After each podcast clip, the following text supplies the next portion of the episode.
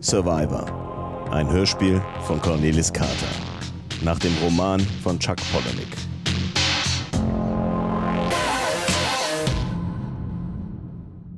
Flight Level 50. Ich muss noch ein paar Dinge klarstellen, bevor das Flugzeug endgültig zerschellt. Das alles waren nicht meine Ideen. Die Tender Branson Armaturenbrettgruppe. Die Bibeldiät. Das Raumspray, das vor dem Sündigen schützt. Die Genesis-Kampagne. Und worum geht es hier? Das ist das Pornodepot. Unterschreiben Sie hier und hier. Warum kaufen wir die 8000 Hektar Land der Creedish? Die meisten Amerikaner haben ein Problem damit, ihre alten Pornos und Sextoys loszuwerden. Es gibt riesige Sammlungen des Playboy und Pornos aus mehreren Jahrzehnten. Schlechte Frisuren, peinliche Musik, lustloses Gerammel. Alles, was heute keiner mehr sehen will, weil es zu alt, zu harmlos oder beides ist. Wir brauchen einen Ort, wo dieser fade Kram abgeladen werden kann. Aha. Wir richten Sammelstellen ein, an denen man das Zeug diskret loswerden kann. Batterien, Altglas, Pornos.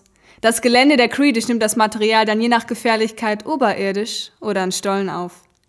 Softcore, Hardcore, verboten und mit Tieren. Aha. An jeder Tonne Altporno verdienen wir 800 Dollar.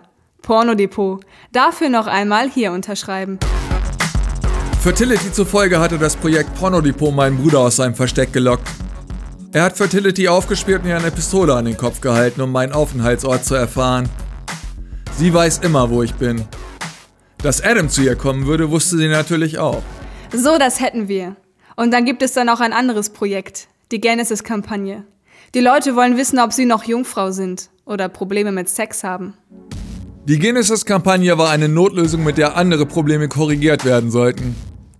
Alles in meinem Leben war eine Korrektur einer noch früheren Korrektur, bis ich selbst nicht mehr wusste, worin das Problem eigentlich bestanden hatte. In diesem Fall war das Problem, mit einem erwachsenen Amerikaner, der noch Jungfrau war, musste irgendetwas nicht stimmen. Die Leute glauben nicht, dass man eine Tugend besitzt, die sie selbst nicht haben. Statt einen für stärker zu halten, halten sie sich eben für schwächer. Denken Sie an Michael Jackson. Und deswegen müssen wir sie verheiraten.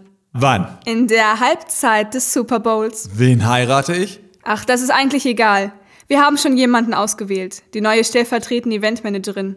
Sie ist sowieso da und wuselt um sie herum. Aha.